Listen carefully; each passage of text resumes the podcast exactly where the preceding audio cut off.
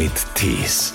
Tees. Michael Groß war Deutschlands erfolgreichster Schwimmer aller Zeiten, der einem Arzt verdankt, dass er überhaupt mit dem Schwimmen angefangen hat. Also diesen langen Dackel, äh, um es mal so zu sagen, also der aber hochgewachsen ist und nicht quer, Ja. äh, den mal schön ins Schwimmen geben, weil im Schwimmen wird äh, eben die Gelenke entlastet und gleichzeitig Muskulatur aufgebaut. 21 Titel bei Olympia, WM und EM, dreimal Olympiasieger, fünfmal Weltmeister. Mittlerweile hat er ein Beratungsunternehmen für Talentmanagement. Er bietet Coaching und Seminare an, in denen er regelmäßig auch auf seine Erfahrung als Leistungsschwimmer zurückgreift. Mein Trainer beispielsweise hat meine Motivation freigelegt, indem er deutlich gemacht hat, auf eine sehr unnachahmliche Art, dass diese Schwimmerei und dieser Sport ganz cool ist, aber nicht das Wichtigste. Mit seiner Frau Ilona hat er ein neues Buch geschrieben. Das Beste liegt vor uns. Es geht darum, wie wir neue Energien für unser Leben gewinnen und warum zum Beispiel Smartphones uns Energie rauben. Das Handy piept und es flackert irgendwie etwas. Man weiß ja nicht, lauert da jetzt ein Löwe? Ja, in dem Sinne, als dass plötzlich ein Kunde mit Kündigung droht oder irgendwie was Schreckliches passiert ist oder will einfach einer mit mir chatten. Herzlich willkommen im SWR 3 Studio Michael und Ilona Groß. Seid ihr überhaupt verheiratet? Nein, Gottes nicht, ne? Willen. Weil da stand ja nur Partnerin, hieß es nur. Aber es heißt immer seine Frau. Oder seid ihr doch verheiratet offiziell? Seit 34 Jahren sind wir zusammen. Ja, ist Und verheiratet schon seit. Ach, das ist auch schon. Also, weil irgendwann hieß es meine Partnerin. Ja, sie vergisst immer den Hochzeitstag. Das kann ich jetzt mal verraten. Wir, wir haben dieses Jahr Silberhochzeit. Das kann nicht sein. Ja, und das ist bei uns eine umgekehrte Rolle. Also ich habe den immer im Griff, ja. Und die manchmal, ach, das ist schon wieder den einer. Ring ausziehen. Steht's drin. Aber in der Regel sind es doch wirklich die Männer, die den vergessen. Hört man ja immer. Ist da Nee, was es- dran? Das liegt, das liegt bei, am Datum. Mhm. Das ist der 7. Oktober und ich mag, also ich bin ein harmonisch ausgerichteter Mensch und die 7 ist überhaupt nicht, das ist für mich keine Zahl. Die ist so eckig und kantig und der 7., der ist, den gibt's bei mir im Kopf nicht. Deswegen Ja. leider Pech gehabt. Aber jetzt haben wir uns einen Hund zugelegt und der hat am 5. Oktober Geburtstag. Okay. Jetzt hoffe ich, dass ich dran denke. Ja, die ist ein bisschen runder. Ja, aber warum hast du nicht damals beim Hochzeitstag darauf bestanden, auf den, auf den sechsten zum Beispiel, der ja sehr rund ist? Der Hochzeitstag. Da ist uns fünfmal die ganze Insel um die Hütte geflogen und da waren wir froh, dass wir überhaupt irgendjemand gefunden haben, der zum Schluss noch uns trauen wollte. Wir waren in der Karibik und leider war vorher, eine Woche vorher, ein Wirbelsturm, Ja. sodass die ursprüngliche Planung, als wir in Deutschland waren, sich in Luft aufgelöst hat, buchstäblich in Luft aufgelöst. Und es waren noch Zeiten ohne Internet, darf man nicht vergessen, Ja. 1995. Und dann haben wir zwar den Flug noch gehabt, aber noch keine Unterkunft, noch keine Idee, wie das funktionieren könnte und haben dann vor Ort das organisiert und der 7. Oktober war dann Zufall. Wobei die Zufall. sieben auch durchaus Glückszahl ist für manche, oder? Die sieben?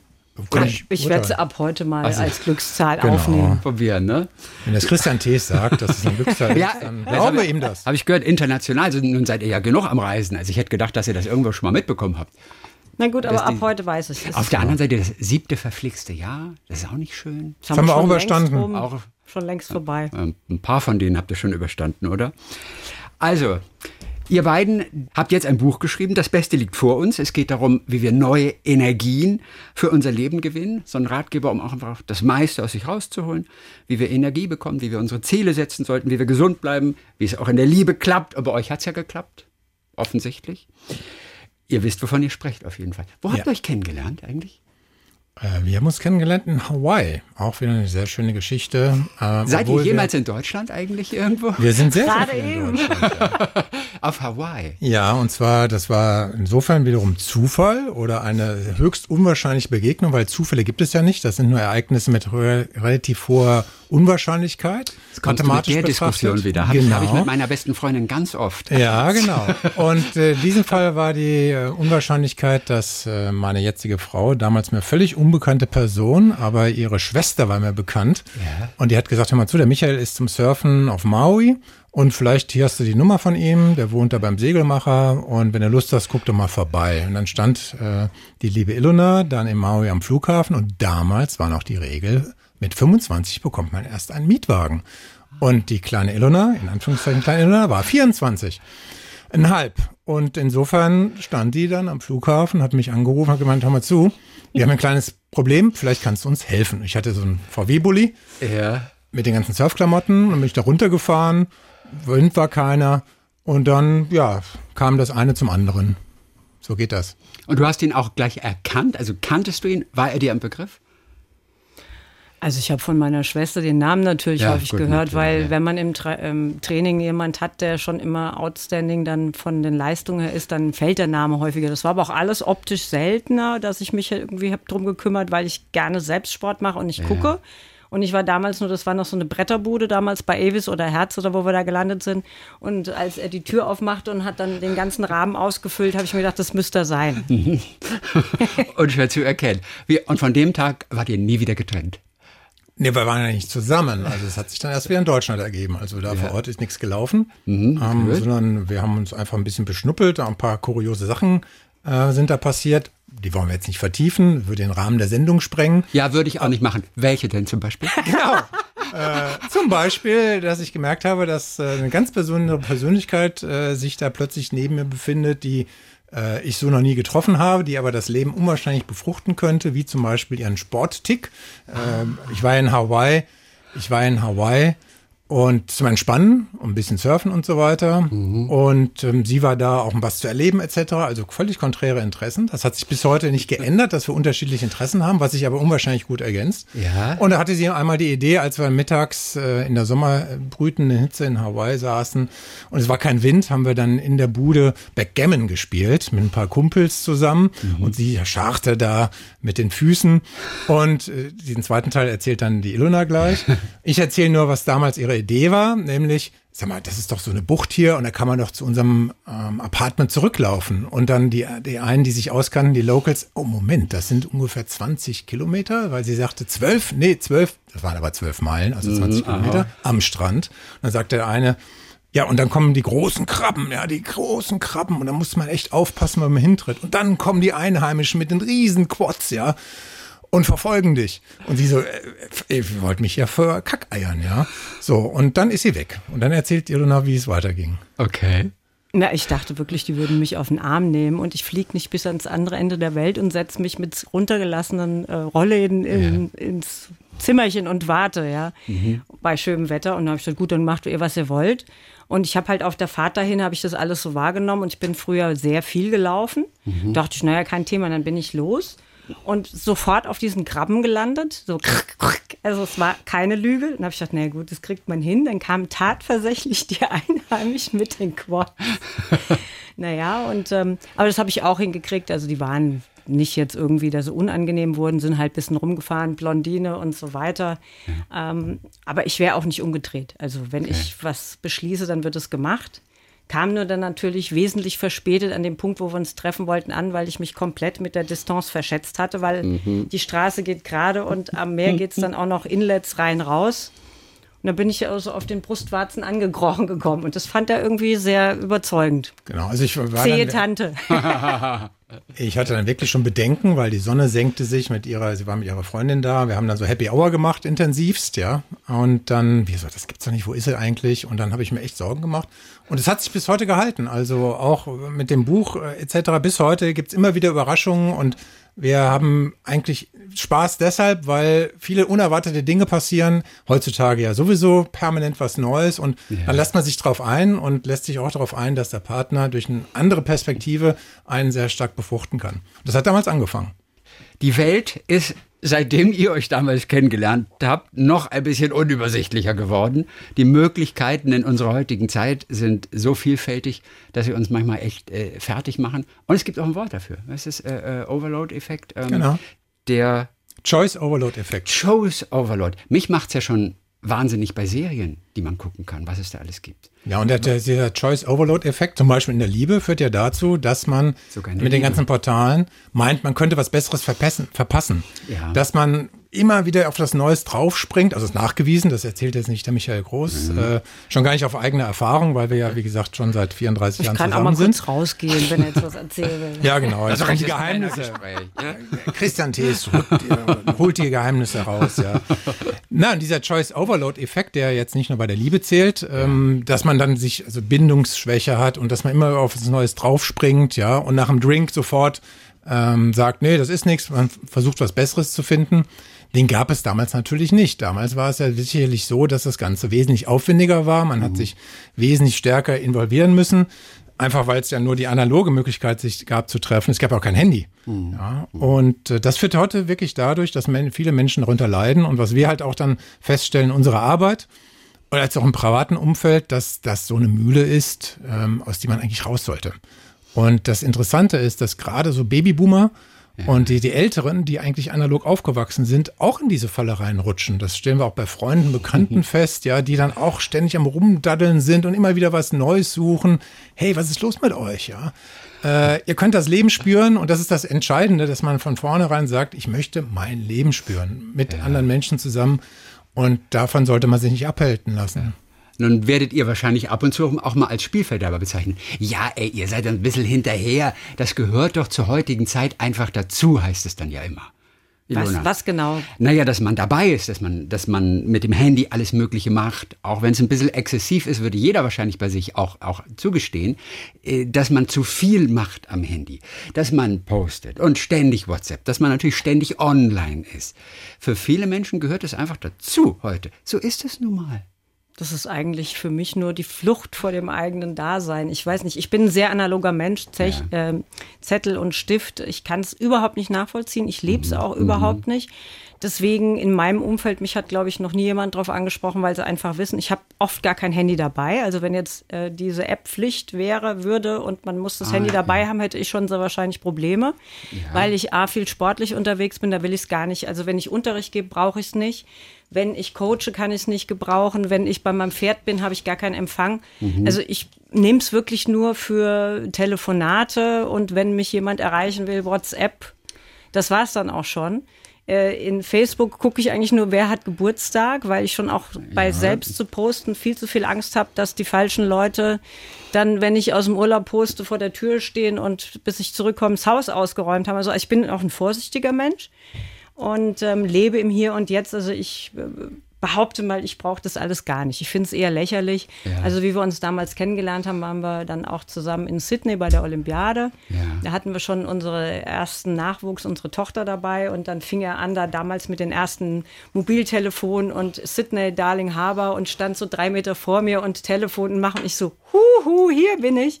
Und das, so sehe ich es heute auch noch. Ja, also man, mhm. man hat es ohne auch geschafft, mhm. dass man sich gefunden hat war, ist man vielleicht mal zweimal um die Ecke gelaufen, hat noch drei Leute angesprochen, hat noch mit anderen kommuniziert und heutzutage wird permanent, ja, wenn jemand nicht sofort kommt, wird gleich geschrieben, ja. telefoniert, wo bist du, wo bleibst du? Ja. Man hat so das Gefühl, dass ohne dieses äh, kleine Ding nichts mehr funktioniert und zu der Generation gehöre ich gar nicht. Das entscheidende Stichwort ist ja der Begriff der sogenannten Selbstwirksamkeit. Mhm. Ähm, was wir Menschen unwahrscheinlich viel Selbstvertrauen uns selber geben können. Ich gebe ein Beispiel. Wer verläuft sich heutzutage noch? Ich kann mich an meine ersten Verlaufereien, äh, mhm. wo ich wirklich plötzlich meine Eltern nicht mehr gesehen habe oder die Freunde nicht mehr gesehen haben, sehr gut erinnern. Man muss dann Fremde ansprechen, wo bin ich eigentlich, etc. Diese Selbstwirksamkeit gibt einem Selbstvertrauen, dass man Probleme lösen kann, auch spontan Probleme lösen kann. Das ist heutzutage so, ist man jüngst, nee, jüngst nicht, mittlerweile durch Corona schon drei, vier Monate her, aber dennoch relativ nah, hat mich jemand panisch angesprochen, weil er hat gesehen, ich hatte eine Powerbank dabei. Ja. Und da war plötzlich der rote Balken. Panikattacken bekommen und hat mich eine wildfremde Frau in diesem Fall angesprochen, ja. ob sie mal zehn Minuten meine Powerbank haben könnte, ähm, weil ansonsten würde keine Ahnung was passieren, die Welt untergehen etc. Sie zahlt auch gut dafür. Äh, Nein, das ist dann, dann auch Selbstwirksamkeit. Also ja. man lernt dann nicht in diesem Fall, weil man sich verlaufen hat, sondern weil man dringend Strom braucht äh, für seine digitalen Helfer, äh, dementsprechend äh, Probleme zu lösen. Und das ist extrem wichtig, dass man ähm, Zutrauen zur eigenen Person, zu Zutrauen zu den Problemlösungen, die man selber schaffen kann, gewinnt. Gerade in Zeiten wie diesen aktuell mhm. spielt das eine ganz, ganz große Rolle. Das kann man nur jetzt nicht lernen, spontan. Das lernt man vorher. Alles gut, die. Helfer, ja. wenn man die Oberhoheit äh, bewahrt. Alles in Maßen, so wie Schokolade. Auch, zum Beispiel. WhatsApp machst du trotzdem, aber keine Sprachnachrichten. Genau, ich tippe. ähm, und zwar, jetzt kommt ja. auch vor das Thema Choice Overload Effekt. Es gibt noch einen anderen Effekt, nämlich die Vereinfachung. Ähm, vieles wird ja wesentlich einfacher als früher. Und mhm. ich mache keine Sprachnachrichten, ich tippe noch. Ja. Und was bedeutet das? Ähm, oder ich schreibe Briefe. Ich überlege mir, ob ich eine Nachricht brauche oder nicht. Mhm. Äh, jeder kennt doch die Floskel, schreibt mir mal eine E-Mail. Ja. Hallo, ich würde ganz gerne mit dir jetzt zwei Minuten dieses Thema zu Ende besprechen und damit hat sich's. Dann So, das findet auch im beruflichen Kontext äh, nach wie vor nicht so statt, wie es eigentlich stattfinden sollte. Und wir haben häufig das Thema in unseren Beratungsmandaten, wir müssen unsere E-Mail-Kultur verändern. Ja, erwiesen ist, dass ein Drittel aller E-Mails und auch Nachrichten überflüssig sind. Ja, man macht es, weil es so einfach ist. Und wenn man etwas schwerer macht, als es eigentlich ist, dann lässt man es eher bleiben. Ja, also beispielsweise wir beiden schicken uns eigentlich ganz, ganz selten Nachrichten, wenn es nicht anders geht. Ja. Ja, wir sehen uns ja. Ja. Nicht jeden Tag. Ihr habt das Glück. Ähm, wir sehen uns aber auch nicht jeden Tag. Zurzeit halt häufiger, wie bei vielen anderen auch durch Ja, Corona. natürlich. Manchmal aber nur zwei, dreimal in der Woche. Aber umso intensiver ist dann das Sehen und wir brauchen dann diese äh, zwischenzeitlichen Selbstbestätigungen eigentlich nicht. Vielleicht ist das auch, wenn man sich 34 Jahre alt kennt, äh, nicht unbedingt der Fall, aber, aber wir überraschen uns genauso analog nach wie vor. Und du hast gesagt, wir reden mittlerweile wieder wie die alten Ägypter miteinander. Die Sprache degeneriert sogar. Ja, ist es klar, tatsächlich Emo- so schlimm? Also, wenn man das, ich bin ja Germanist-Studierter. Oh ja, Und wenn man so Linguisten, Sprachwissenschaftler fragt und gucken, gucken wir uns mal die Emojis an, ähm, das sind ja quasi die Hieroglyphen der alten Ägypter, guckt man die sich an, dann hat das schon eine gewisse, gibt es schon Parallelen, weil letztlich ja ein Emoji immer eine Geschichte erzählen soll und verschiedene Emojis aneinandergehängt mit Be- Bedeutung. Und Sprache, wenn man Sprache versteht, ist ja immer diese Dreifaltigkeit, sage ich das. Einmal, was meine ich eigentlich? Wie sage ich's? Und was bedeutet das beim Gegenüber? Und da sind Emojis für viele eine Vereinfachung. Ich schicke ein Smiley und eine Vereinfachung heißt aber nicht, dass man sich automatisch versteht. Es bleibt halt an der Oberfläche. Und wenn man versucht, mit seiner Sprache etwas auszudrücken, gerade was wir hier machen, wir versuchen etwas von der Sprache auszudrücken, was sind die Zwischentöne, äh, auch wenn man den Menschen ins Auge schaut, das kann man nicht emojisieren, um es mal so zu sagen. Es geht darum, sich nicht selber seiner Energien zu berauben. Dinge, auf die wir achten können, zum Beispiel sich nicht entmutigen lassen. Thema Motivation auch gleich. Träume, die platzen, sagt ihr, sind kein Hindernis. Für dich auch nicht. Dein Traum war es immer, Pilot zu werden.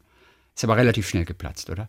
Also, Mein Traum war, Verkehrspilot zu werden. war das ein realistischer Traum eigentlich? Denn du warst ja schon früh relativ groß, denke ich dann. Ja, das war auch. genau das Hindernis. Und Ja. zwei Minuten Studium, das ist bis heute so, Studium der Zulassungsbestimmung, was die körperliche Fitness anbetrifft, war klar, mit 1,93 Limit komme ich mit 2,1 Meter nicht so weit ins Cockpit rein. So, das war Plan A, dann Plan B hat auch nicht funktioniert. Ich wollte eigentlich Biochemie studieren, war aber zu schlecht im Abitur. Und Plan C ist dann quasi mein Studium geworden, hat sich dann meine berufliche Laufbahn hinentwickelt.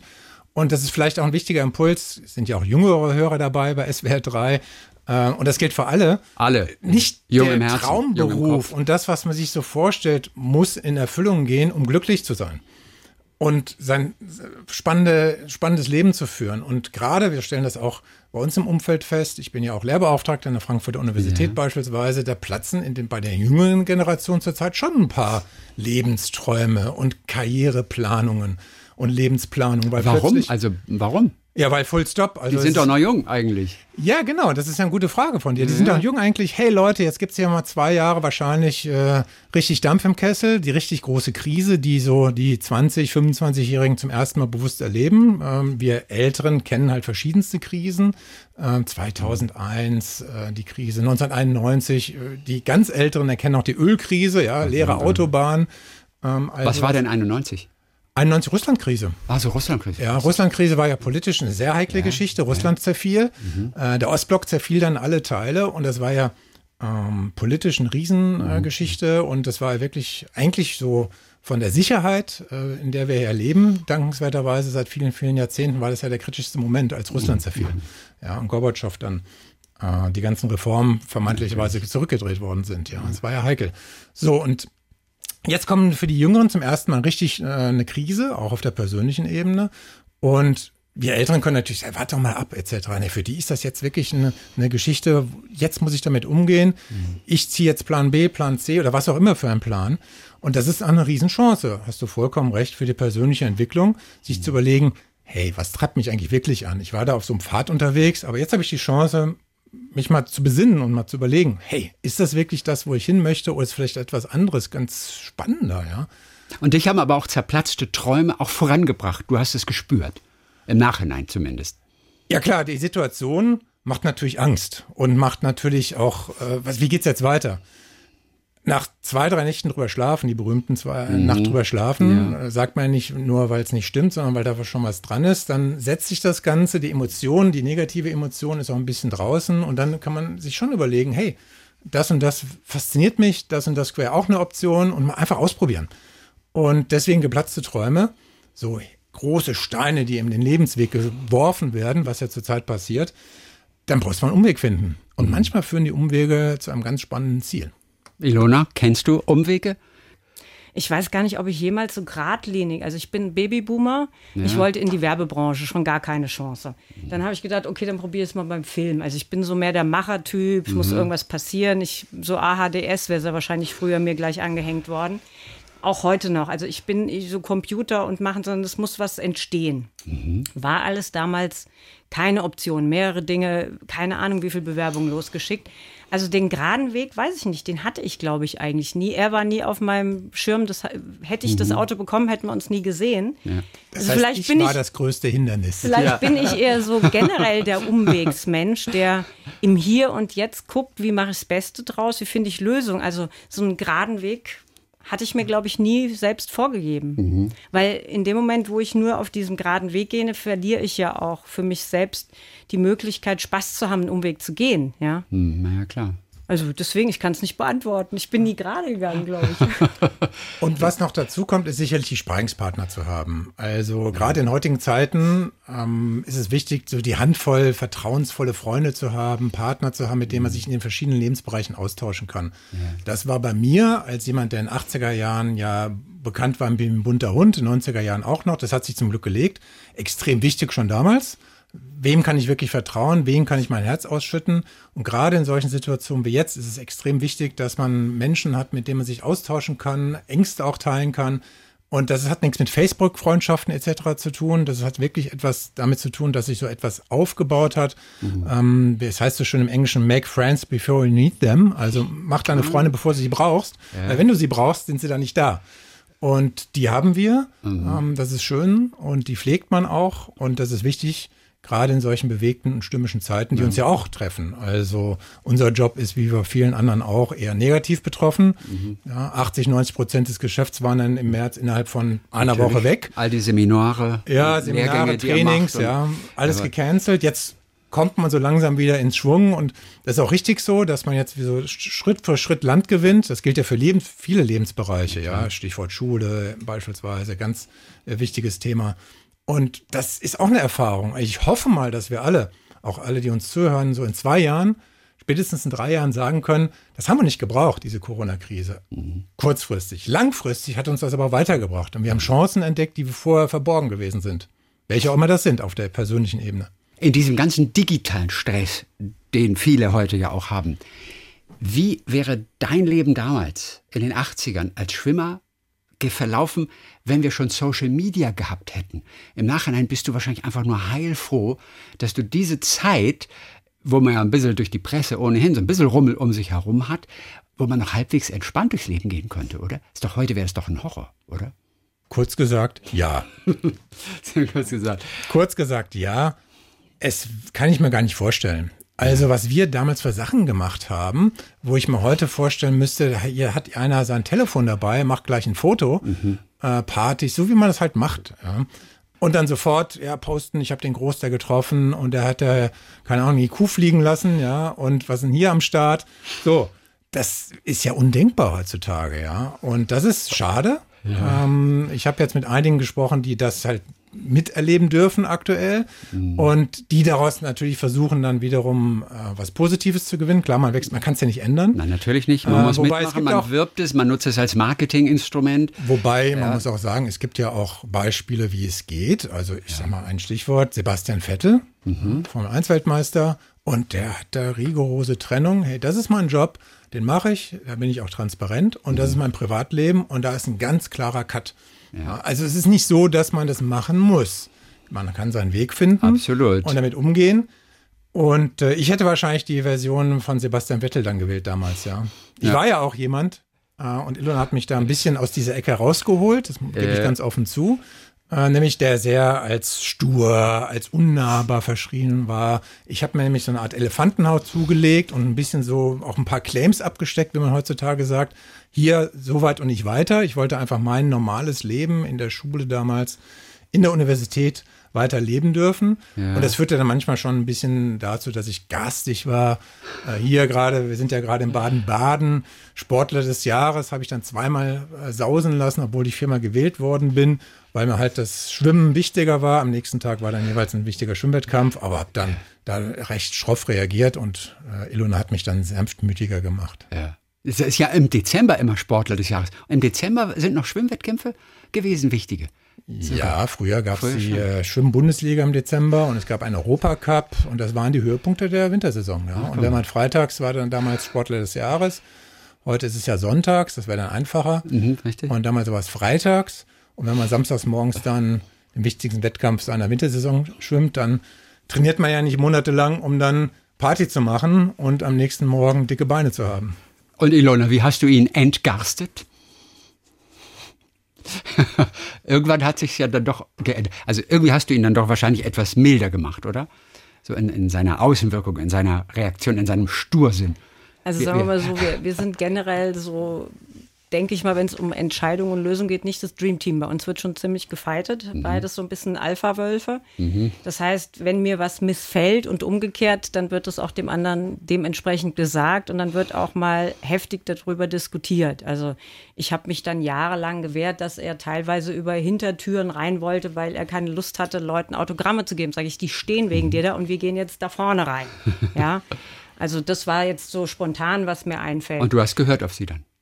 Ja, ja. Also ich habe dann festgestellt, dass äh, ist ja gar nicht so schlimm ist. Die beißen ja nicht, die mhm. wollen ja was Positives ja. und habe das dann gemacht. Wobei man muss natürlich auch sagen, dass äh, das zum Teil dann in den 80er, Anfang der 90er Jahre auch wirklich dann heftig war, wenn man mhm. wirklich gar nicht mehr auf die Straße gehen konnte. Ich kann ehrlich nicht sagen, wie es heutzutage ist, also wie mhm. das bei den Fußballern beispielsweise ist, die ja. jeder Mensch kennt. Was passiert da, wenn die jetzt hier durch Baden-Baden laufen, wenn die auch ständig verfolgt? Damals war das schon zum Teil Mhm. Heftig. Ich meine, du hast dann wahrscheinlich damals sogar den Bravo-Otto gewonnen, oder? Ja, mich gibt's so als Starschnitt. Das Lustige ist, das Lustige ist, der hängt bei Müttern von unseren Kindern. Genau, das Lustige ist, dass man angesprochen wird heutzutage, also Mütter, die also Kinder haben, die in dem Alter sind von unseren Kindern, die sagen sich, ich Michael, darf ich dich duzen? Ja. Ich habe damals den Starschnitt bei meinem Bett hängen gehabt. Super toll, ja. Da gucken sich unsere Kinder, wenn die dabei sind, an. Das kann ja wohl nicht wahr sein. Was ist das denn, ja? Denen ist das dann mega peinlich. Ähm, der Punkt ist, um auf deine Frage zurückzukommen, der Punkt ist, dass heutzutage die Stars über die sozialen Medien ja für jeden greifbar sind. Ja. Man kann ja, bis auf Ausnahmen, wie zum Beispiel Sebastian Vettel, der sagt, mhm. ich bin komplett außerhalb den sozialen Medien unterwegs, äh, hat man eine extreme Nähe, die es ja. so damals nicht gab. Ja. Man hat damals die Möglichkeit gehabt, medial, es gab kein Internet, es gab nur Zeitungen, es gab ein bisschen ein paar Fernsehsender und es gab die Hörfunksender, die es heute auch noch gibt. Und das war's. Ja, und wenn dann der Michael Groß mal oder andere über die Straße liefen, leibhaftig, da war das natürlich eine Sensation. Natürlich. Ja, heutzutage guckt man, oh, ist da eine Facebook-Fanseite? Habe ich jetzt zum Beispiel nicht. Mhm. Ich habe einfach eine private Seite und fertig. Und ähm, aber ansonsten hat man halt eine Nähe schon über die Digitalisierung, sodass vielleicht dann der Impuls zu sagen, hey, da sitzt jetzt im Café plötzlich ein Fußballnationalspieler, ja. den haue ich jetzt mal an, äh, wesentlich geringer ist als damals. Vermutung, ja. weiß ich nicht. Auf jeden Fall gut, dass äh, keine Kameras damals an jeder Ecke waren. Du hast geschrieben, da war noch Zeit, auch mal verrückte Dinge zu machen zwischendurch. Wie zehn Tage hintereinander ins Kino gehen. Und da habe ich mich gefragt, wieso ist das verrückt gewesen? Also das war damals verrückt und heutzutage wahrscheinlich auch, dass man sagt, ähm, zwischen wichtigen Wettkämpfen, ne, muss man sagen. Genau, also die Story war die, das war, bevor wir uns kennenlernten, hatten wir diese Geschichte gemacht, das war 1985. Da hatten wir, aus welchem Grund auch immer, einen ähm, Schwimmkamerad die Idee, wir waren alle filmaffin und damals gab es auch kein Streaming etc. Nein, es gab nicht. drei, vier Fernsehsender und die Kinos. Das heißt, das Kino hatte eine ganz andere Bedeutung. Und wir waren damals sehr fokussiert auf das Schwimmen. Äh, das war nämlich zur Zeit, wo wir bei der Bundeswehr waren. Das heißt, außer Bund mhm. und Schwimmerei gab es nicht. Und haben wir uns zusammengetan, haben gesagt, okay, Da hatten wir, dann mussten wir nicht zur Bundeswehr. Bei den großen Wettkampfzeiten durften wir zu Hause bleiben. Aber was machen wir? Da haben wir gesagt, hey, lass uns jeden Tag ins Kino gehen. Das war die große Zeit 1985 von vielen tollen Filmen. Zurück in die Zukunft, mhm. äh, all solche Geschichten gab es damals. Und da sind wir wirklich zehn Tage hintereinander jeden Abend ins Kino und haben uns einen Film angeguckt. Und das ist schon ein bisschen schräg, oder nicht? Ich weiß nicht. Na, für Vielleicht Leute, kann sich mal ein Hörer melden und sagen, hey, ich gehe auch 14 Tage sogar am Stück ins Kino. Ja? Sag mal, Zurzeit nicht. Für Leute, die Serien nicht, bingen ja. nächtelang, ist das wahrscheinlich harmlos. Nach dem, was heute in Folge geguckt wird. Da wird nicht eine Folge geguckt und eine Woche gewartet, da gleich alle zehn hintereinander weggeguckt. Ja, aber der Unterschied ist, gegenüber dem Streamen zu Hause zu hocken, der Aufwand ist ja viel größer. Total. Man musste, damals gab es ja auch keine Möglichkeit, sich die Tickets vorher zu bestellen. Man musste ja hingehen ja. und äh, Tickets kaufen, reingehen. Also der Aufwand ist viel größer. Nicht einfach mal an der Couch sitzen und zu gucken, was mache ich, streame ich jetzt mehr. Nee, man muss da hingehen, mhm. sich ins Auto setzen oder wie auch immer. Also insofern, das hat schon eine andere Qualität. Und bis heute sind wir beispielsweise auch begeisterte Kinogänger. Ja. Ähm, und jetzt halt zurzeit leider nicht, ja, was wirklich, äh, wirklich ein Verlust ist jetzt für uns. Ja. Ähm, aber das kommt hoffentlich bald wieder. In dem Ratgeber geht es um Energien, vor allem, wie wir einfach Energien rausholen, wie wir sie gewinnen, wie wir sie sammeln für uns, äh, damit sie uns durchs Leben tragen. Du empfiehlst zum Beispiel Doping auch. Jetzt guckt sie komisch, Ilona. Moment mal, was erzählt er da? Mit Eigenadrenalin. Mhm. Das fand ich ein ganz äh, interessanter Aspekt, dass ihr sagt, Druck und Stress machen uns leistungsfähiger. Genau, also letztlich geht es um das System, was uns von der Evolution mitgegeben worden ist, schon in den Zeiten, wo wir noch über die Prärie rannten und mhm. auf die mhm. Bäume flüchten mussten. Die Kunst ist das Wechselspiel von Spannung und Entspannung. Das kann jeder nachvollziehen, der eine Schrecksekunde hat, die berühmte beim Autofahren oder im Verkehr. Eine Schrecksekunde, man hupt mhm. und man vermeidet einen Unfall und der Puls geht hoch, ähm, man kriegt Schnappatmung und zwei Minuten später fährt man wieder ganz normal durch die Gegend. Weil die Adrenalin und die ganzen Stresshormone hemmen ihre eigene Ausschüttung. Mhm. Das wissen die wenigsten. Ist ja. aber ein extrem aus der Evolution ein wichtiger Effekt, damit wir wieder runterkommen. Ja. Problem ist heutzutage, dass wir immer so ein Mini-Level haben, ist alles nachgewiesen mittlerweile, ein Mini-Level haben, den wir gar nicht so spüren, von Dauerdruck mhm. über das Handy piept und es flackert irgendwie etwas. Man weiß ja nicht, lauert da jetzt ein Löwe? Ja, in dem Sinne, als dass plötzlich ein Kunde mit Kündigung droht oder irgendwie was Schreckliches passiert ist oder will einfach einer mit mir chatten. Okay. Weiß man ja nicht. Also wir sind immer auf Standby auf jeden Fall, genau. reagieren sofort immer auf irgendetwas. Ja. Deswegen der, der positive stressende Druck ist, den kenne ich jetzt als Sportler und auch heutzutage beispielsweise bei Präsentationen, ist runterzukommen, ja, die letzten 15 Minuten vor einem wichtigen Termin oder wenn ich meine Uni-Präsentation, Seminar habe, mhm. Handy aus, Flugmodus, durchschnaufen, einfach alles runterkommen lassen und dann, wenn es drauf ankommt, bin ich da. Mhm. Und das ist gerade dieses Wechselspiel von Spannung und Entspannung. Ähm, aber das schaffen viele nicht, weil sie sich dessen aber auch nicht bewusst sind. Das sagen, ja, aber ich hab's doch weggelegt. Ich, ich, ich, ich, ich bin doch gar nicht jetzt online. Es ist da das Level, aber wir spüren es eigentlich nicht. Genau. Also Stressdruck ist super, aber wir brauchen auch dieses Gegengewicht im Anschluss. Das ist die Entspannung, ihr nennt es auch Boxenstopp, brauchen wir. Einige Routinen helfen dabei, einfach sich auch zum Boxenstopp selbst zu zwingen. Und da habt ihr auch ein paar äh, paar ganz gute Tipps. Tatsächlich erstmal der Apfel. Hast du immer einen Apfel dabei? Hast du einen Apfel dabei in deiner Tasche gerade? Heute, heute habe ich keinen Apfel dabei, weil zurzeit sind ja Ausnahmezeiten, äh, aber normalerweise schon. One ja. apple a day. Du hast immer einen Apfel. Mittlerweile sind es ja zwei Äpfel. Nach heutigen Maßstäben sind es ja immer zwei Äpfel. Ein Apfel alleine reicht nicht mehr für die Gesundheit. Ah, ja, wenn noch die Psyche dazukommt. Es geht ja um die Pause. Ja. ja. Es geht um die neue Generation, sagt dazu ja Powernap, das finde ich ganz spannend, ja. Ist das nicht nur Schlafen, Powernap? So Augen zumachen, 20 Minuten? 10, 15 Minuten, ja, dieses berühmte Mittagsnickerchen, was unsere Großväter gemacht haben, kann ich mich noch erinnern. Mein Großvater hat das äh, Schneidermeister immer gemacht, ja. Äh, Und du nie, nicht mal als du Kinder bekommen hast? Ähm, ich persönlich, Mittagsschlaf, ja? die Kinder natürlich schon. Nee, du ja. Mittagsschlaf mit den Kindern dann quasi, so. weil es so anstrengend war. Ähm, nein, wir haben andere Rituale und Routinen. Also beispielsweise, was ich als sehr befruchtend empfinde, ist unverhoffte Wartezeiten. Also, ja. der Zug kommt plötzlich mal 10 Minuten, 15 Minuten. Viele sind dann panisch an ihrem Handys am Rumspielen und gucken, mhm. was passiert, obwohl nichts passiert. Ja. Einfach mal Leute beobachten oder mit anderen Menschen reden oder einfach mal nichts tun. Dieses berühmte, vielleicht neuer Begriff jetzt für viele, das denkfreie Wachsein. Also wir das haben denkfreie ja Wachsein. Das mhm. denkfreie Wachsein ist auch mittlerweile nachgewiesener Modus. Man denkt immer, entweder ist man wach und man schläft Und das denkfreie Wachsein, das kennt eigentlich jeder. Äh, Beispielsweise, wenn man Sport macht oder wenn man im Garten rumwurschtelt, wenn man irgendetwas macht, ohne darüber nachzudenken, kommen einem die besten Ideen. Unter der Dusche zum Beispiel. Ja, wenn man, wenn man duscht. Ohne Witz, kommen sie wirklich. Ja, und es fallen einem plötzlich Sachen ein, ähm, die man beim größten Nachdenken nicht geschafft hätte, Ja. in den Kopf zu kommen. Das bedeutet, das Gehirn arbeitet weiter, ohne dass wir denken. Und wir sind wach, denken aber nicht. Und dazu braucht, muss man dem Gehirn die Möglichkeit geben, indem man beispielsweise nicht ständig sich selber unter Druck setzt und ständig sich unter Spannung setzt durch die digitalen Helfer. Und ich beispielsweise, was ich ja ein bisschen schade finde, und zwar nicht, äh, weil ich das jetzt so beobachte, sondern schade finde, weil eben die Menschen sich eines persönlichen Eindrucks berauben, ist beim Sport, wie alles durchdigitalisiert wird, alles wird getrackt etc. Und man, äh, davon konnten wir damals im Leistungssport nur träumen. Und gerade der Sport ist so eine Sache, da kann die Ilona sicherlich noch ergänzen aus ihrer Erfahrung, weil sie ja wesentlich mehr mit Sport zu tun hat, als ich heutzutage über Fitnesstraining.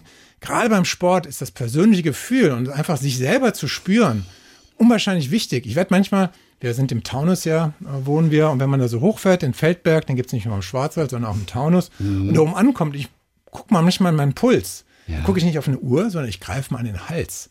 Und da hat mich wahrscheinlich jemand angesprochen, Jünger, ob es mir noch gut geht. Der hat wohl noch nie gesehen, dass man sich am Hals, an der Halsschlagader Ah, Puls witzig. messen kann. Das ist richtig. Ja, das ist so ganz ja- oldschool. Hätte ich auch nicht gewusst. Man sp- spürt dann aber sich selber Ja. und kriegt ein Gefühl dafür. Und das ist manchmal schade. Man, digitale Helfer nützen einem, wenn man das Gefühl für sich selber Ja. hat, um dann es vielleicht noch zu verfeinern etc. Aber es kann es nicht ersetzen. Aber wenn du damals, sag ich mal, die Hundertstel schneller geschwommen bist, die du wolltest, hättest du das auch ohne Uhr gespürt? Die Hundertstel schneller? Hättest du das im Körper gehabt? Äh, also man spürt, ob man schnell ist oder nicht. Das spürt man beim Schwimmen. Schnell das, äh, das spürt man auch bei, glaube ich, die, jeder Sportler, der ein Gefühl hat, spürt, hey, das läuft jetzt richtig gut. Jetzt genau die Hundertstel natürlich nicht. Nee. Aber ich konnte schon relativ gut sagen, okay, das war jetzt eine Sache, also wenn ich jetzt auf die Anzeigentafel gucke, da steht jetzt nicht eine Zeit von, ich sage jetzt mal beispielsweise 200 Meter Freistil, 1,47, Komma, das waren so meine besten Zeiten, sondern also wenn es gut gelaufen ist, 1,48, das weiß man. Und das war in 95 Prozent der Fällen lag man da richtig, ja. Also es geht eher um, um das, die Selbstwahrnehmung. Die Und das, Selbstwahrnehmung, das ja. beginnt natürlich auch über, ich bin so ein bisschen Fan von deutschen Worten, Leibesertüchtigung. Ja, hat man früher, wir haben gerade Das benutzt du noch gerne, das Wort. Äh, Nein, wir sind jetzt gerade wieder neu drauf gekommen, Ja. weil wir haben überlegt mit unseren Kindern, was bei uns im Zeugnis stand. Und das hieß damals Leibesertüchtigung oder Leibeserziehung, glaube ich, so rum. Leibeserziehung. Heute steht Sport da. Und ich gebe viel äh, Fitnesskurse und habe dann auch teilweise angefangen, über deutsche Worte näher nachzudenken, weil die genau sagen, Ausfallschritt zum Beispiel, Vorneigen.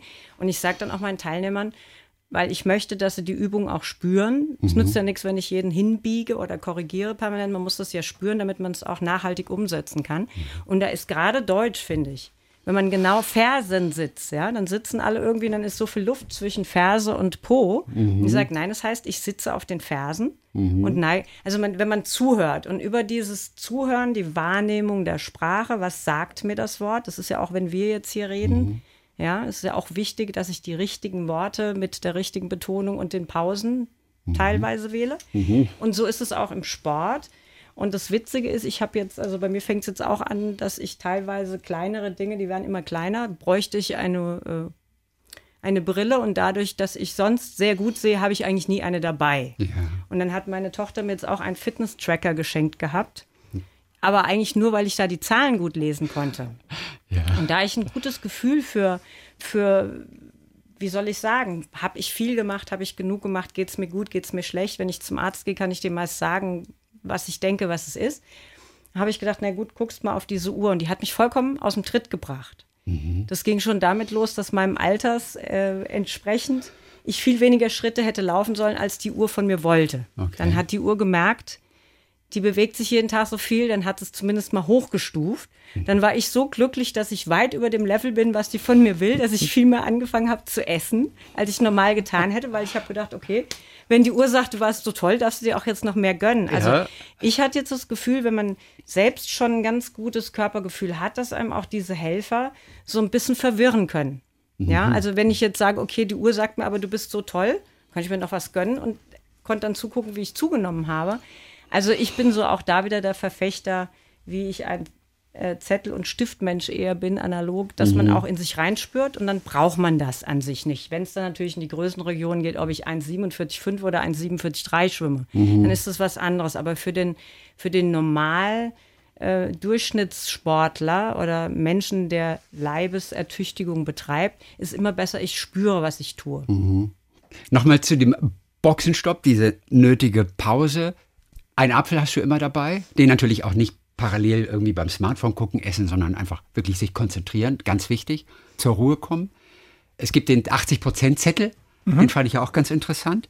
Also dieser 80% Aufkleber, der bei dir auch am Bildschirm hängt? Äh, Mittlerweile brauche ich den nicht Nee, mehr. du hast den im Kopf. So ein Reminder, weil Michael Groß ist ja auch ein bisschen Perfektionist. Das kommt durch den Leistungssport. Wenn ich was mache, dann muss das richtig gut sein. Manchmal sind, und das ist die 80-Prozent-Regel, reichen 80 Prozent. Es geht natürlich nicht jetzt um beispielsweise Risikoberufe. Ja? Also Nein, damit wird man auch kein Olympiasieger mit 80 Prozent. also ist das schon klar. Es gibt da viele Situationen äh, bei uns im Leben und in manchen Berufen auch, wo man sagt, hey, komm, 80 Prozent reichen für diesen Moment, Ja. weil die nächsten, oder 90 Prozent, weil die nächsten ähm, ja, kosten so viel Energie und so viel Aufwand, Ja. äh, lass mal gut sein. Pause erstmal machen. Erst Und dann aber die letzten 20 Prozent noch nachholen oder bleibt es bei 80 Prozent? Das kommt drauf an, um Okay, was es jetzt gerade geht. Mhm. Ja, also beispielsweise bei Prüfungsvorbereitungen oder wenn man äh, wichtige ähm, Präsentationen beispielsweise hat bei uns und man kommt nicht weiter, dann reichen erstmal die 80 Prozent. Ja. Dann macht man eine Pause, ja, geht mal raus oder lässt mal das Ganze einen Tag liegen, um dann weiterzufallen und die nächsten 20 Prozent anzustreben. Ja. Aber Ich kenne die Situation. Man will es noch zu Ende bringen, weil es ist ja nur noch ein ganz bisschen. Aber es ist wahnsinnig anstrengend. Man kann eigentlich schon nicht mehr. Aber wie herrlich, wenn ich in, innerhalb der nächsten Stunde das fertig mache. Aber da sagst du, ruhig doch nochmal einfach den Break. Lass die 80 Prozent 80 Prozent sein. Danach bist du frisch ausgeruht, wissen wir ja, und bist wesentlich effektiver. Genau. Und es kommt dazu, dass man auch die 80 Prozent anerkennt. Also das Mhm. ist auch ein wichtiger Appell, dass man auch anerkennt, was man geschafft hat. Manchmal kommt nämlich die Anerkennung von außen nicht, sondern man kommt von außen ja eher den, den Druck noch Mhm. zusätzlich, dass eben die 80 Prozent nicht reichen, sondern 120 Prozent müssen es von vornherein sein. Das heißt, der Selbstwert, das Anerkennen der eigenen Leistung, des eigenen Fortschritts zählt auch unwahrscheinlich viel. Und äh, das ist in heutigen Zeiten noch umso wichtiger, weil man halt aus allen möglichen Winkeln alle möglichen Erwartungen bekommt. Und gerade diese fremden Erwartungen für sich relevant werden zu lassen und zu relativieren und einordnen zu können, nimmt einem auch schon einigen Druck. Und dann gibt es auch die 15-Minuten-Warnung. Also sich selber, selber alarmieren, kurz 15 Minuten, bevor ein Termin ansteht, eine Besprechung, was auch immer. Du gehst auf ein Seminar, hältst eine Rede oder so. 15 Minuten vorher schraubst du zurück und hältst 15 Minuten inne. Auch schon als Schwimmer damals? Absolut. Also die letzten 15, 20 Minuten waren die mentale Vorbereitung. Beim Schwimmen sieht, das, sieht man das nicht so. Ich gebe mal ein Beispiel jetzt hier Bobsportler beispielsweise. Da sieht man, wie die vor dem Start nochmal den Parcours durchgehen oder die Skifahrer. Da sieht man das auch schön, weil natürlich da was passiert dann auch körperlich, beim Schwimmen halt nicht so. Ja. Und das ist das Runterkommen. Also es ist wirklich so, dass der Körper runterkommt, äh, man entspannt sich völlig, ja, auch die Stresshormone gehen runter. Und dann, wenn es drauf ankommt, dann geht man auf 200 Prozent, weil letztlich ja unsere Stresshormone sind ja der Turbo. Also die Natur hat uns diesen Turbo mitgekommen, mitgegeben. Nur dieser Turbo, wie auch beim richtigen Motor übrigens, der kann nicht immer auf 100, 120 Prozent laufen. Dann braucht einfach auch mal Leerlauf. Ja, und die Kunst ist, das im täglichen Rhythmus auch einzubauen. Das ist, wir haben schon häufiger Leute erlebt und die landen dann leider auch in Burnout-Klinik, das ist dann nicht mehr unser Thema. Die meinen, nach drei, vier Wochen mal richtig einen langen Jahresurlaub hätte das Problem gelöst. Das Problem kommt, dass man wieder in, die, äh, das, in das Hamsterrad hineinkommt und nach drei, vier Tagen ist die Erholung weg. Es ist wirklich eine tägliche Routine, tägliche Merker zu schaffen oder Zeitfreiplan. Das ist auch so ein tolles Thema. Zeitfreiplan. Zeitfreiplan bedeutet, ich plane Zeit ein, ohne dass ich etwas zunächst mal mir vornehme. Das sagt jeder wahrscheinlich jetzt hier, die Hörer. Wie soll das denn gehen? Mein ganzer Tag ist zugetaktet. Man kann ja beispielsweise mal eine Stunde ein Meeting eintragen, was es aber eigentlich gibt. Ah, gut. Weil man einfach mal eine Stunde Zeit hat, für was auch immer kommt. Ähm, und jeder kennt es, dass die dringenden Dinge die wichtigen überlagern. Ja, man ist immer nur mit den dringenden Dingen beschäftigt, aber die wichtigen, für einen persönlich wichtigen, sind immer hinten angestellt. Es gelingt nur, indem man Zeit frei plant. Mhm. Es geht jetzt nicht um 20 Stunden in der Woche, es geht um ein, zwei Stunden in der Woche, wo man wirklich Zeit hat, das zu machen, was wichtig ist und sei es nur nachdenken. Das machen übrigens Startups häufig. Ja. Ah. Äh, nennt man heutzutage neudeutsch Workhacks. Workhacks? Ja, das sind sogenannte Stillzeiten. Was ist eine Stillzeit? Da werden nicht die Kinder gestillt, die im Büro sind. Das sind Zeiten, wo Teams miteinander nicht kommunizieren. Okay. Da können die Teammitglieder machen, was sie möchten. Ja. Auch mit anderen draußen, mit Kunden, mit Partnern. Aber im Team selber wird miteinander nicht kommuniziert sondern es wird was gemacht? Es wird gearbeitet. Es wird an den Themen äh, gearbeitet, die am wichtig sind. Und mhm. wenn man das, ich kenne ein Unternehmen, da ist das so am Dienstagnachmittag um 16 Uhr, mhm. beginnt die teaminterne Stillzeit. Und am Mittwoch geht es dann weiter. Und ist extreme Steigerung von Effektivität. Mhm. Ja, wenn man nicht wegen jedem, wenn man weiß, da kann jeder arbeiten, dann konzentriert man sich und kommt dann ins Team wieder mit neuer Energie. Und deine letzten 15 Minuten vor einem wichtigen Rennen Hast du damals auch Musik gehört, wie sie heute das alle machen? Hattest du damals auch schon einen Walkman? Wahrscheinlich war es noch ein Walkman mit Kassette, oder? Ja, ich habe einen Walkman und das Tollste, da war ich total state of the art, ja, war der Discman. Oh, der Discman. Der Discman, ich weiß noch, 1986 kurz bevor Ilona und ich uns kennenlernten in Hawaii, ich hatte ihn auch in Hawaii dabei. Yeah. Völlig fancy, der Discman. Was ist ein Discman? Das ist eine CD, ist auch schon wieder oldschool. Ja. Und statt einer Musikkassette, die sich immer schön verhedderte, ähm, hatte man dann den Disc, die CD.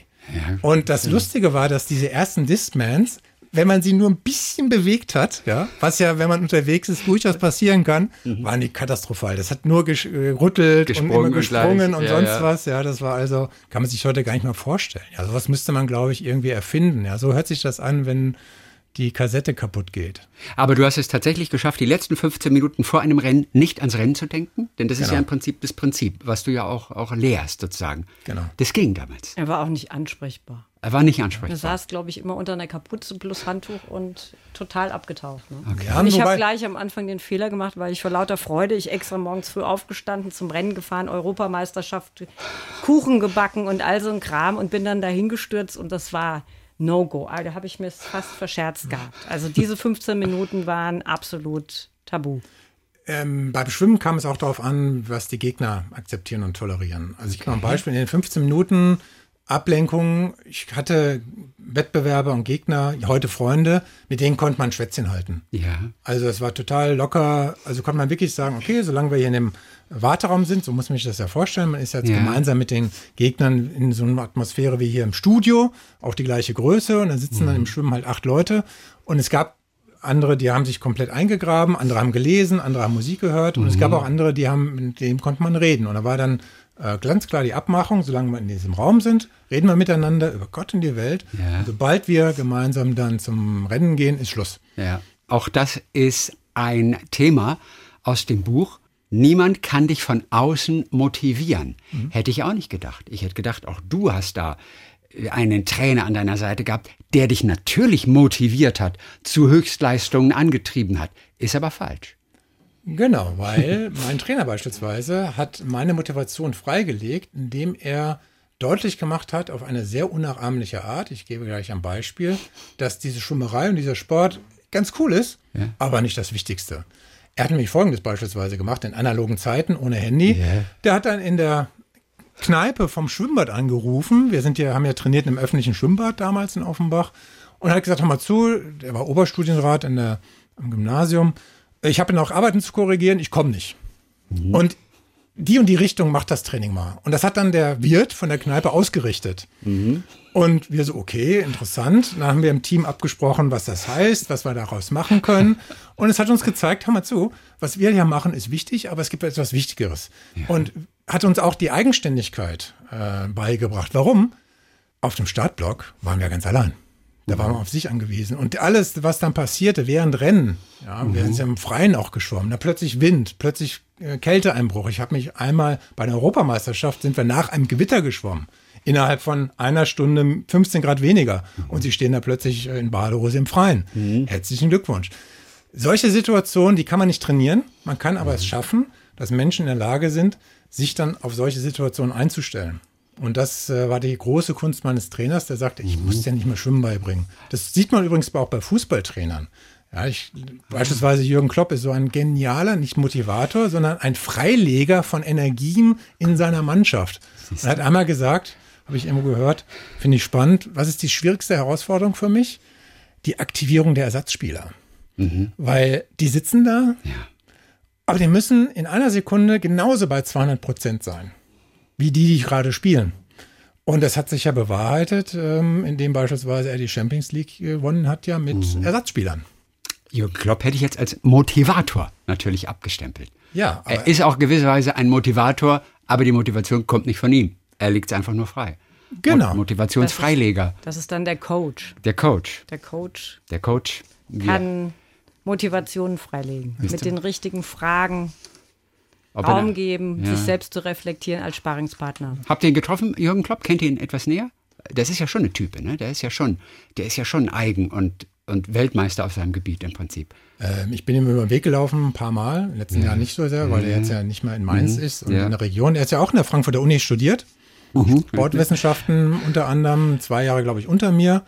Und sind wir nicht den Weg gelaufen, aber seine Art und Weise, auch die Distanz dem, was man tut, wurde jetzt bei Corona wieder deutlich. Hey, was wir hier machen mit Fußball, alles, alles wichtig. Milliardenbusiness. Leute, aber jetzt gibt es etwas, was unendlich viel wichtiger ist, nämlich unser aller Leben und Überleben und Miteinanderleben. Ja, wenn Fußball ein kleines Stück dazu beitragen kann, was ja jetzt in Deutschland wieder versucht wird und was ja auch ganz gut funktioniert, Ja. ja, dieser Wirbel äh, darum, dass die Fußballer äh, jetzt spielen dürfen, die Profifußballer, der Rest aber immer noch, beispielsweise die Schwimmer, jetzt so langsam wieder überhaupt ins Wasser kommen dürfen, auch wir alle. Ich darf ja auch nicht ins Wasser äh, seit vielen, vielen Wochen und Monaten. Ja. Ähm, das hat sich gelegt, weil man merkt, das ist auch so eine Testwiese, was da passiert. Wir sind ja alle jetzt am Testen. Jetzt kommen zum Glück die Schulen wieder, auch vor den Ferien, mal zu gucken, wie geht das eigentlich, weil dann kommt ja die Anführungszeichen heiße Phase, wenn es nicht mehr so schönes Wetter ist und alle wieder eher aufeinander hocken, was dann passiert. Das wird ja eigentlich so richtig spannend. Aber du willst ja auch gar nicht ins Wasser, ne? Äh, sel- wir selber sind im Wasser im Urlaub. Ja, aber auch wirklich nur im Urlaub, oder? Oder so, die Bahn schwimmst du ja nicht mehr. So einfach nur, weil es drin ist im Körper, weil es in deiner DNA drin ist. Gibt es eigentlich nicht mehr, gell? Wenn es sich die Gelegenheit bietet, dann bin ich natürlich noch im Wasser. Aber nur aus Vergnügen? Aber oder, oder forderst du Vergnügen. dich dann auch? Nein. Reines Vergnügen. Also ich glaube, das letzte Mal habe ich auf die Uhr geschaut, äh, wie so 50 Meter und 100 Meter laufen, irgendwann vor 15 Jahren oder so. Wie hat sich dein Körper verändert, seitdem du nicht mehr schwimmst? Wird man kleiner? Geht die Luft so langsam raus aus den Muskeln? Ilona kann dazu wahrscheinlich was sagen. Genau. Du hast den Körper bestimmt oft gesehen seitdem. Ich, ich schicke ihn jeden Tag ins Sportstudio. ja. Da muss er richtig ran, rankarren, damit es so bleibt, wie er aussieht. Und zu essen gibt's nichts. Aber du hast früher eine andere Kleidergröße gehabt als Schwimmer?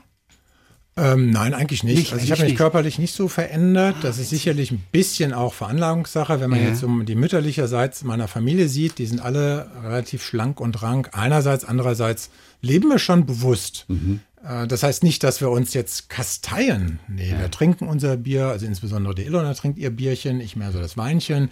Ähm, aber alles mäßig. Mäßig und regelmäßig. Und auch hier wiederum haben wir unseren Rhythmus gefunden. Ich gebe mal ein Beispiel. Michael Groß legt hier, insbesondere wenn wir mal im Skiurlaub sind und dann mal so ein, zwei Weizenbier mehr trinkt vielleicht, kann ich sofort sehen, drei, vier Kilo mehr nach einer Woche. Ja, setze ich an. Also je, jeder Mensch hat dann einen anderen äh, Stoffwechsel und das ist auch wiederum eine Sache, dass man reinspürt, was einem gut tut, was einem weniger gut tut. Und äh, wie gesagt, ich bin so einer, der häufig am Tag was isst. Dieser berühmte Apfel, den man dabei hat. Ja. Oder Banane oder sonst was. Aber jetzt nicht so Riesenmengen. Also wenn wer mich nicht kennt und mich manchmal in Essen sieht, und dann glaube ich, Ilona wurde schon gefragt, sag mal, ist der Michael immer so wenig? Und das tut er. Viel. Für, die- für die Größe, für die Größe seine er Körperlänge schon, ja. An sich, aber Ganz zum Schluss möchte ich mit euch kurz nochmal über eure Reisen sprechen. Denn Ilona schreibt in diesem Buch, das ist ganz interessant, Michaels Offenheit für andere Lebensentwürfe entstand durch eure Reisen. Also ich bin der Meinung, dass bei jedem Menschen Reisen bildet. Ich habe ja auch in der Reisebranche gearbeitet und hatte das Glück, also bevor ich Kinder bekommen habe, dass ich viel von der Welt beruflich sehen durfte. Und man nimmt aus jeder Reise was mit. Und wir sind auch nach wie vor die Menschen, die lieber die Welt erkunden, wenn wir reisen, als uns irgendwo an den Strand zu legen. Das ist mir eh zu ähm, langweilig. Und ähm, ja, das ist dann schon eigentlich die Antwort, dass man sich sehr verändert. Mhm. Wir waren jetzt letztes Jahr in Myanmar, habe ich sehr viel mitgenommen, dass schon allein das kurze Dasein auf Erden an irgendwelchen Regierungen hängen kann, die es vielleicht falsch machen mhm. und ich nichts dagegen tun kann, weil ich eben in diesem Land geboren bin und da nicht wegkomme. Ähm, ja, es sind schon immer, immer Sachen dabei, die einem bewegen und auch nachhaltig vielleicht äh, neue ja. Lebensan Stoße, an ja. Richtungen, wie ich weitergehe, mitgeben. Und ihr nehmt ja viel mit, auch aus, aus Regionen, aus der Philosophie in äh, Myanmar, die es zum Beispiel wirklich vorbildlich schaffen, sich von Bedürfnissen zu befreien, oder? Ist ja auch etwas, was ihr mit quasi hier nach Deutschland rübergebracht habt, diesen, diesen Gedanken, wie wohl man sich doch fühlt, wenn man es schafft, sich von Bedürfnissen zu befreien. Es war in Myanmar schon beeindruckend, ja. Das muss man, muss das man heißt, sagen, weil die was Leute habt ihr da gesehen? Was habt ihr da gemerkt? Was habt ihr auch wirklich mit eigenen Augen ähm, erlebt? Ja gut, also wir haben, ich weiß nicht, wie, viel, wie viele Stupas und sonstige Heiligtümer jeden Tag besichtigt. Alle sehen anders aus. Die Leute bringen ihr Hab und Gut an Essen und an Geldern, die sie stiften dahin und sind glücklich, dass sie mhm. was Gutes tun und sind zufrieden. Und ähm, wenn man dann sich hier so umschaut, wir, wir haben viel mehr und sind eigentlich nie zufrieden. Und dann fragt man sich, wie machen die das, ja? Hat es mit der Armut alleine zu tun? Ermöglicht die vielleicht weiter verbreitetere Armut das? Ja, das ist ja gerade das Erstaunliche. Ja. Also beispielsweise im Süden von Myanmar, wir sind relativ weit in den Süden gefahren. Normalerweise so die klassischen Routen sind ja eher im Norden, so mhm. Bagan und so weiter. Und wir waren im Süden, da ist die größte liegende Buddha der Welt. 180 Meter. Ja, was, was, was ein Hammer ist. Völlig irre. Und nebendran, die Menschen leben doch bescheiden, aber sind sehr zufrieden und spenden für diesen Buddha. Man darf, das ist ja auch keine staatliche Religion, sondern das ist ja durch private Gelder finanziert. 180 Meter Beton-Buddha, super verkleidet, mit Intarsien, innen drin Szenen aus Buddhas Leben und da pilgern die Menschen hin. So. Und nebenan, man dreht sich um, was bauen sie da? Als ob dieser 180 Meter Buddha noch nicht genug wäre, der ist auch noch nicht fertig, kommt der 200 Meter Buddha hin. Ja. Und das ist dann schon erstaunlich. Gleichzeitig haben die aber ein 4G-Netz, 5G kommt wahrscheinlich, ein 4G-Netz, wo man hier wahrscheinlich im Schwarzwald mhm. oder sonst wo in Deutschland im hintersten Winkel nur von träumen kann, mhm. hat man dort in jedem Winkel, mhm. weil das der Zugang zur Welt ist und Zugang auch bei denen beispielsweise zur Bildung. Wir haben uns das mal angeschaut, was da in den Schulen los ist. Mhm. Ich will nicht sagen, dass die weiter sind bei der Digitalisierung in den Schulen als in Deutschland, mittlerweile hoffentlich nicht. Ja. Aber da guckt man manchmal in Hütten rein, denkt sich, wo bin ich denn hier gelandet, ja? ja die haben den Zugang und die sind auch extrem wissbegierig. Hm. Jetzt kam noch dazu, dass ähm, unsere Tochter war dabei und Ilona hat ja auch lange blonde Haare und ich bin sehr groß und im Süden von Myanmar kommen nach wie vor relativ wenig ausländische Touristen hin. Mhm. Und da waren die Attraktion, wie häufig wir Bilder machen mussten. Die wollten unwahrscheinlich viel wissen. Ich kann mich noch erinnern, und das ist das, das Tolle an Reisen. Wir waren am Ufer in Mullmain und da kam ein Mädchen auf uns zu, ich sage jetzt mal Grundschule, dritte, zweite Klasse, im perfekten Englisch. Mhm. Wollte wissen, wo wir herkommen, wollte war unwahrscheinlich wissbegierig. Mhm. Ja, und manchmal ist es ja so, dass gerade die insbesondere materielle Güter und die Möglichkeiten, die einem äh, gegeben sind, ähm, einem vielleicht ein bisschen ja, träger machen. Das ist vielleicht jetzt ein bisschen pauschal geurteilt, aber wenn man so in den Ländern ist, ja, wo die Menschen materiell nichts haben, aber merken, die Bildung und das, was ich selber machen kann, bringt mich unwahrscheinlich weiter. Und dieses, äh, dieses Erlebnis werde ich nie vergessen, ja. Und unsere Tochter, die studiert, ähm, studierte damals, die hat auch geguckt, so, das gibt's ja wohl nicht, ja, wie hier jemand so voll, vor allen Dingen völlig unbefangen auf uns zugeht, ja, hier zwei ja. Meter eins, blond, kam sofort, hey, I like to speak with you, where you come from. Und I'm studying English for two years now in ja. my primary school. Wir so, holla, ja. Du warst das jede deutsche Grundschulkind so nach zwei Jahren Englisch mit äh, zweiten, dritten Klasse ja. machen kann, weiß ich nicht. Und hast du ihnen auch erzählt, dass du mit zehn Schwimmen angefangen hast, weil dein Arzt gesagt hat, so können wir den Wachstum irgendwie stoppen? Ähm, das habe ich nicht erzählt. Die wussten ja nicht, dass ich Schwimmer bin. Nein, ja? natürlich Also nicht. das natürlich nicht. Ähm, aber das war die Geschichte, ja. Also insofern, das ist auch so eine Sache, dass man offenen Ohr, Augen und Ohren und allen Sinnen durchs Leben geht, weil in diesem Fall war es wirklich so, dass äh, der Impuls, dass ich ins Schwimmen gekommen bin und festgestellt habe, dass dieser Sport für mich etwas Faszinierendes ausübt, Mhm. kam über einen Arzt, der meiner Mutter geraten hat. Also diesen langen äh, Dackel, äh, um es mal so zu sagen, also der aber hochgewachsen ist und nicht quer, Ja. äh, den mal schön ins Schwimmen geben, weil im Schwimmen wird äh, eben die Gelenke entlastet und gleichzeitig Muskulatur aufgebaut. Und das hat mir halt Spaß gemacht. Und dann irgendwann stand man halt auf einem olympischen Startblock, ja. Michael Groß und Ilona Groß, wie wir Energien für unser Se Leben sammeln und welche Türchen das sein könnten, darüber schreibt ihr eben hier in Das Beste liegt vor uns. Michael Groß, Ilona Groß, danke für den Besuch. Toi, toi, toi. Tschüss. Talk mit Tees.